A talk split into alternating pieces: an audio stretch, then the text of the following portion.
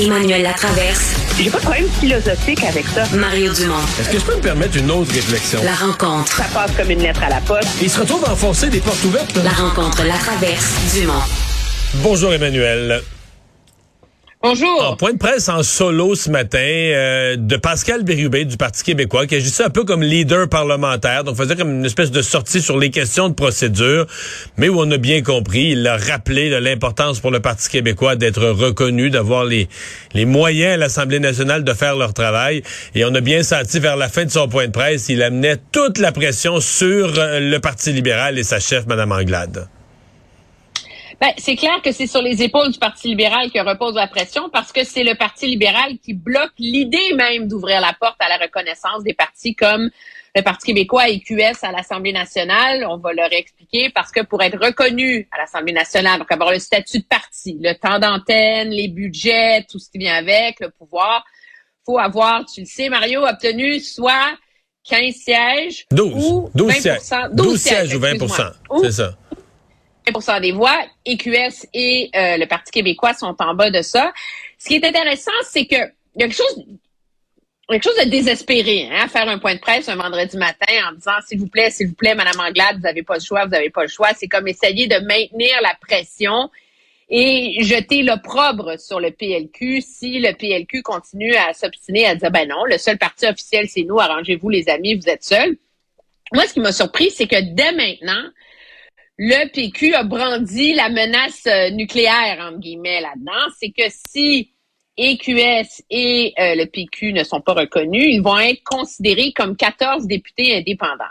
Les députés indépendants dans un Parlement, ça a zéro pouvoir, mais ça a un pouvoir dans la vie, c'est de refuser le consentement unanime. Le pouvoir de nuire. quiconque- un pouvoir de nuisance qui est assez fort, parce qu'au nombre de fois où le président de la Chambre dit est-ce que j'ai le consentement unanime pour déposer la motion? Là, tout le monde dit oui. Puis est-ce que j'ai le consentement unanime pour euh, déposer le rapport de tel organisme, de je sais pas quoi, de Non. whatever? Oui. Puis là, c'est ça. Alors, si à chaque fois, il y en a un qui, dit non, là, faut que tu appelles au vote, c'est, c'est un bordel total. Alors, Et, et à l'Assemblée nationale, il y, a une règle, il y a une règle de plus qu'il faut que tu connaisses. À l'Assemblée nationale, les députés indépendants, je le sais, j'ai été traité comme ça pendant quelques années, ont le droit de parole sur toutes les commissions parlementaires. Comprends-moi bien, ils n'ont pas le droit de vote, donc ils ne pourraient pas débalancer puis faire battre une motion. Ils n'ont pas droit de vote. Donc c'est un- une participation sans droit de vote, mais ont un droit de parole dans les commissions parlementaires. Alors pense-y.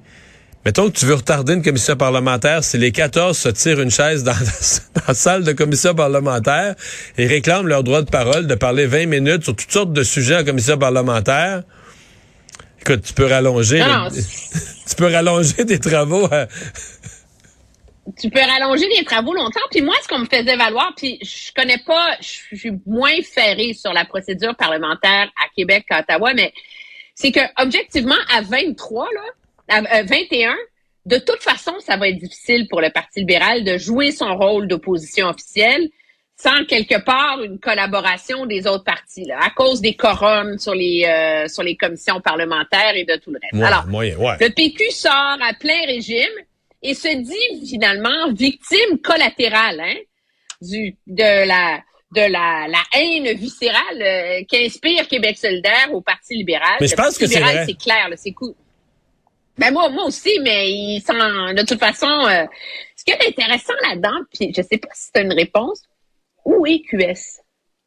Mais cette semaine, où est sais, C'est QS? le débat de la semaine, là. Oui, mais sur tous les autres débats, où est QS, là? Euh, Gabriel Nadeau-Dubois a donné une coupe d'entrevues mardi. Mais sinon, t'as pas vu les porte-paroles, t'as pas vu le monde, ils ont pas eu de caucus, ils ont pas eu de réunion, ils ont annoncé une rencontre la semaine prochaine.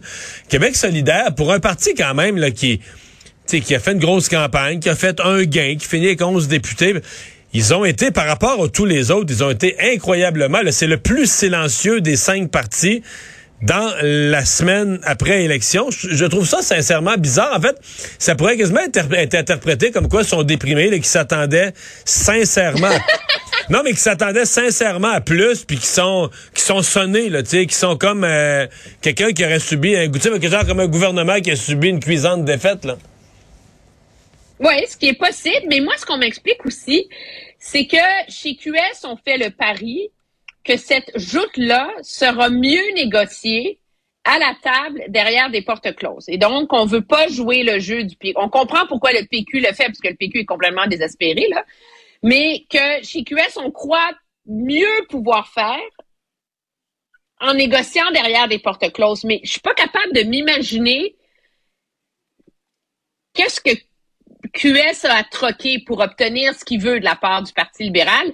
Ce qui est intéressant, c'est que ce qu'on dit dans les cercles libéraux, c'est de dire, ben, écoutez, si le gouvernement est ouvert à donner de l'argent, puis une reconnaissance, euh, puis tout le reste euh, à QS, puis au Parti québécois, ben, qu'ils prennent dans leur budget. Non, Ils mais- prennent dans leur temps de parole. Ouais, mais non, non, mais ça, c'est Pourquoi ça, nous, on partagerait? Mais là, ça marche pas de même. Là. Pour les peu- budgets, pour les budgets, c'est vrai. Le gouvernement pourrait, dans certaines circonstances, avoir le pouvoir de voter par le bureau de l'Assemblée nationale, d'imposer. Ça, ça se ferait. Il- mais sur les temps de parole, là, non. là, le président lui doit distribuer les temps de parole de l'opposition. Et s'il n'y a pas d'entente, s'il n'y a pas d'entente entre les partis, donc c'est le président, ça va revenir, euh, les- ils vont arriver, là, puis ils vont, être traités comme 14 indépendants, les 11 Québec solidaire, les 3 péquistes, s'il n'y a pas d'entente, ils vont être traités comme 14 indépendants. Et là, eux vont plaider. À la première période des questions, ils vont se lever, les leaders parlementaires ou les députés de Québec solidaire, du PQ, vont dire, regardez, Monsieur le Président, nous, on pense que. Le président va prendre ça en délibéré. Puis le lendemain, il va livrer une décision sur la distribution des temps de parole. Mais il n'y aura pas d'automatisme, il n'y en aura probablement pas tous les jours. C'est ce que craint le PQ. Si c'est remis au président, le président va se baser sur des précédents. Mais les ententes qu'il y a eu comme dans le dernier mandat, c'est pas un précédent en termes de droit parlementaire. C'est parce qu'il y avait une entente particulière. Donc le président n'a jamais rien décidé. Le président n'a fait que mettre en application quelque chose qui avait été préalable- préalablement entendu entre les partis. Donc c'était très facile pour lui. Là. Oui, non, c'est ça. C'est assez. euh, c'est assez. J'ai hâte de voir ce que ça va donner.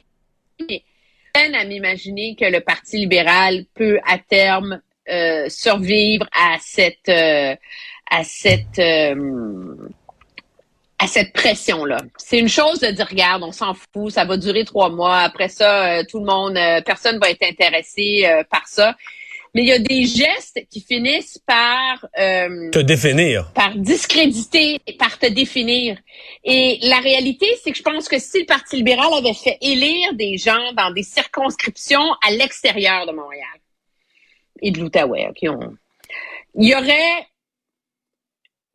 un argument à présenter.